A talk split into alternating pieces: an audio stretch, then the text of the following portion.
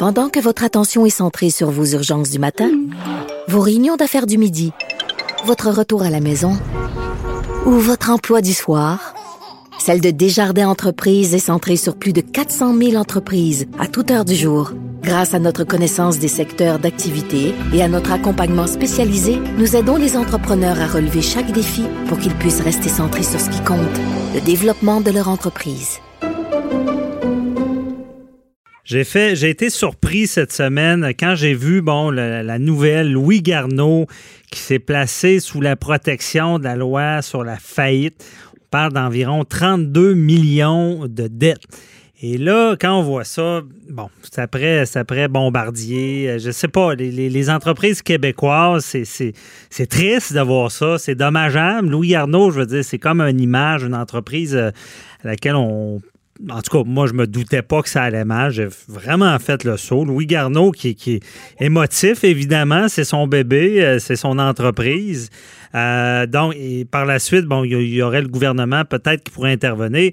Et on se pose des questions, et on voulait en parler avec euh, Pierre-Olivier Zappa, journaliste économique, euh, qui est avec nous. Bonjour, Pierre-Olivier.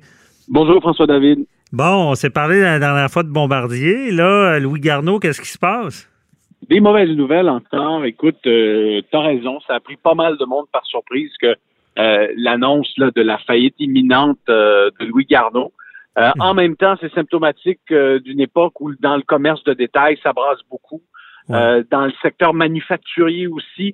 Donc, tu sais, le problème de Louis Garneau était vraiment double. D'un côté, dans le secteur du commerce de détail, euh, avec la forte concurrence du web, les, euh, les magasins qui ont pignon sur rue ont peine à, à concurrencer les, le, le numérique. Et de l'autre côté, la pression du secteur manufacturier, euh, que ce soit la hausse du salaire minimum, euh, que ce soit la concurrence qui vient du Pakistan, du Bangladesh, de la Chine. Donc, difficile pour une entreprise établie dans la région de Québec euh, de pouvoir dégager des marges de profit suffisantes. Puis le, le constat est clair, là, avec plus de 30 millions de dollars de dettes, euh, Louis Garneau n'était pas en mesure euh, de se maintenir à flot et de là sa décision de se protéger à l'abri de ses créanciers. Euh, maintenant, il y a un constat d'échec dans, dans, dans ce qu'on a appris cette semaine. Euh, Est-ce que l'entreprise va être capable de se relever financièrement? C'est un gros point d'interrogation. Il faudra certainement revoir une partie euh, du modèle d'affaires. Euh, Louis Garneau est en croissance. Là. Je me souviens de, de l'avoir interviewé euh, il y a environ un an. Euh, sinon moins, il est en mode acquisition. Il voulait diversifier son offre de produits. Euh, et là, ben, on se rend compte que, que ça ne fonctionne pas. Donc, donc, la ligne est mince. Et d'ailleurs, je veux le préciser, euh, avant, lorsqu'on on faisait une proposition euh, aux créanciers, ça, c'est dans le fond, c'est pour trouver une solution, des fois payer 25 cents dans la pièce pour survivre. Oui. Les créanciers, il est mieux avoir ça que rien. Avant, on était, si ça fonctionnait pas, on était obligé de faire faillite. Maintenant, ça a changé. Donc, il pourrait peut-être s'en sortir. Ça veut pas dire que ça sera la faillite. Mais Pierre-Olivier, on se rend compte, c'est ça, avec, avec ce que tu dis, ça allait bien. Et là, la ligne est mince. Et là, ça me chicote un peu ce que tu as dit. C'est, bon, entreprise au Québec et peut pas concurrencer parce que ce que je comprends des autres, c'est qu'ils sont Bangladesh, comme euh, tu l'as bien dit, Ben oui. à des. Je veux dire, ils payent pas le monde de la même manière. Puis c'est ça le problème, dans le fond. Là. C'est le gros problème. Louis Garneau pourrait bien dire nous allons délocaliser nos usines euh, euh, du Québec vers l'Inde, le Pakistan. Il y a un paquet d'entreprises du Québec qui le font. Néanmoins, lui a toujours tenu à faire vivre euh, des gens d'ici, bien rémunérés, avec de bonnes conditions, de belles perspectives d'avenir. Et on se rend compte que, que ça lui coûte cher.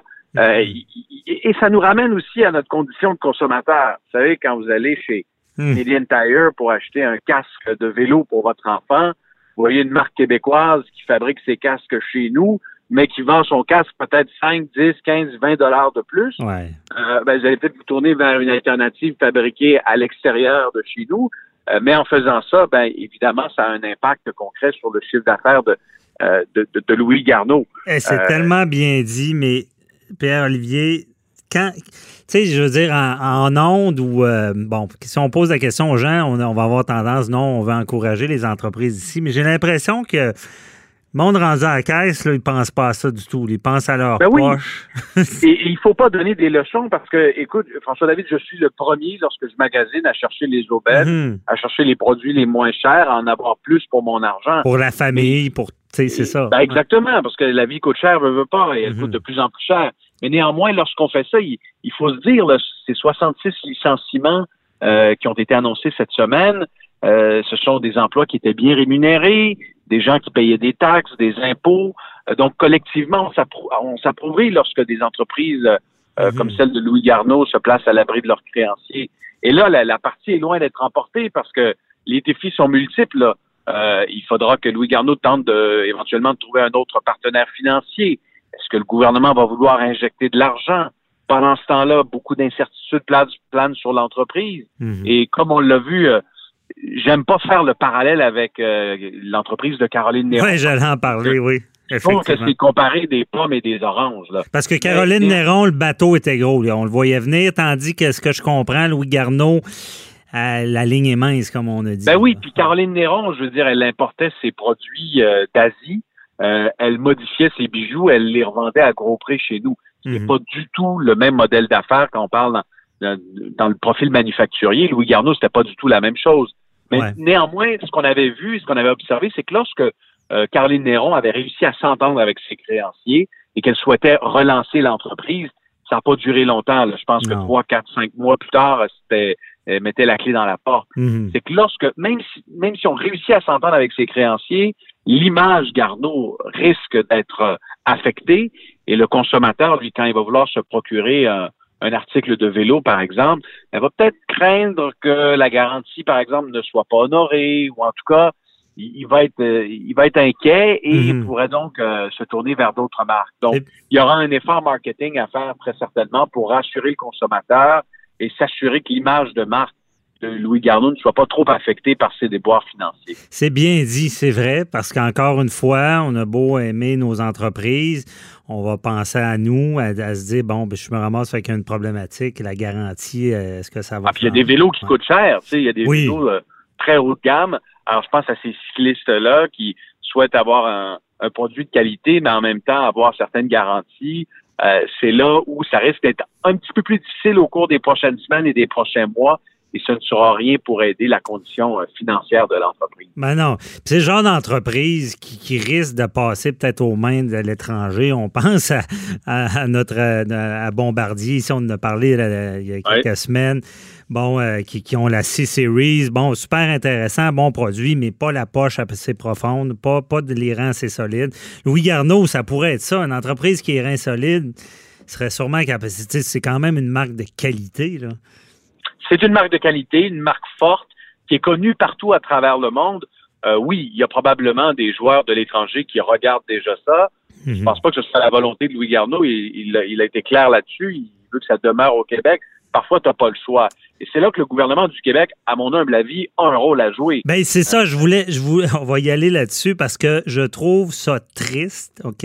C'est vraiment dommageable de voir ça, mais euh, je me demande, est-ce qu'il y a une solution? Parce que là, on- le gouvernement qui investit dans, moi je pense qu'il faudrait supporter nos entreprises.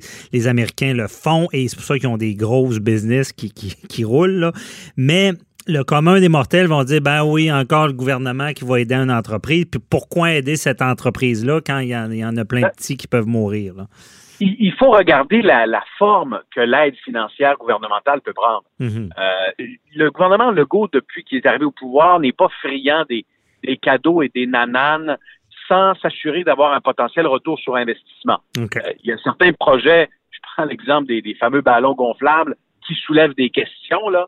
Euh, mais néanmoins, C'était quoi ça, excuse? C'était quoi les ballons ben, gonflables? tu sais, les, les fameux euh, ballons gonflables, les zeppelins, là. Ah oui, oui, les- oui. ce qu'on a appelé les baleines volantes. Le gouvernement mis 30 millions de dollars là-dedans. Bon, euh, Ok. on peut se questionner sur certains investissements. Néanmoins, euh, Pierre Fitzgibbon, le ministre de l'Économie, nous a habitués euh, à y aller avec des prises de participation au sein des entreprises. Mhm. Investissement Québec veut faire ça, on le sait, avec la, la réforme qui a été annoncée il y a quelques semaines. Au lieu de euh, faire des, euh, des prêts garantis ou encore donner de l'aide financière, euh, on prend des actions de l'entreprise, on s'implique. Mhm. Donc, exemple, Investissement Québec dit, moi, je suis prêt à, à, injecter 20, 30 millions de dollars dans la relance de Louis Garneau. Mais en retour, euh, au sein de l'actionnariat, je veux 10, 20, 30% 40% ou plus. Ben là, ça pourrait être donnant-donnant. C'est-à-dire que collectivement, on aide Louis Garneau à se relever, mais en même temps, euh, collectivement, on devient propriétaire en partie de l'entreprise. Oui. Euh, ça, ça peut être une façon de d'épauler ce, cette entreprise-là, tout en étant, en guillemets, là, ben, une façon mais, mais protégée. Oui, puis une façon moins euh, plus diligente dans le sens que on, garde un certain contrôle. Parce que tu l'as bien dit, à, l'époque, il y avait des prêts aux entreprises. Puis je pense que le, taux de, de ils ne récupéraient pas jamais l'argent parce que une fois que l'entreprise là, s'il n'y a pas un pouvoir d'intervention dans la gestion ou de, la prise de décision, là, c'est problématique. Et euh, nous reste à c'est ce que Jacques Parizeau, euh, François David euh, mhm. prônait, lui. Il disait il faut avoir des prises de participation. Euh, le gouvernement s'implique et puis collectivement, je pense qu'on va on pourrait en obtenir plus pour notre argent. Oui. Et euh, bien dit. Euh, il ne reste pas beaucoup de temps, mais je voulais t'entendre. Euh, oui. Tu sais, les histoires, on a parlé tantôt là, de, de, de, main-d'œuvre québécoise bon, versus l'étranger. On garde les jobs ici. Y a-t-il des solutions? Ça prend nécessairement l'intervention du gouvernement pour garder l'entreprise ici? La solution, probablement, passe par l'automatisation, la robotisation des. Ah. des façons de faire.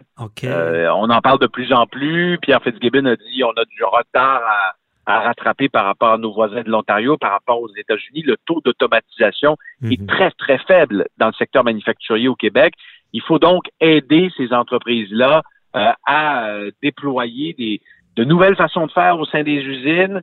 Euh, évidemment, pour la main-d'œuvre, ça veut dire de s'adapter. Hein? Mhm. On n'aura pas nécessairement besoin de la personne qui collait des, euh, des autocollants sur les casques, mais plutôt quelqu'un qui va pouvoir programmer les machines qui vont éventuellement le faire. Le poste va changer au lieu de disparaître. Oui, les emplois du manufacturier vont changer, vont demeurer peut-être, euh, en fait, vont être en, moins grand nombre possiblement, mm. mais des emplois mieux rémunérés qui vont permettre à des entreprises de dégager des plus grosses marges de profit et mieux faire face à la concurrence de l'étranger euh, où là-bas, les, salaires sont dérisoires. Oui, ouais. bien dit. Merci encore, Pierre-Olivier Zappa. Très intéressant. Tu nous éclaires là-dedans. Donc, je te souhaite une belle semaine. Bye-bye. Toujours un plaisir. Bon week-end, Bon week-end. Bye-bye.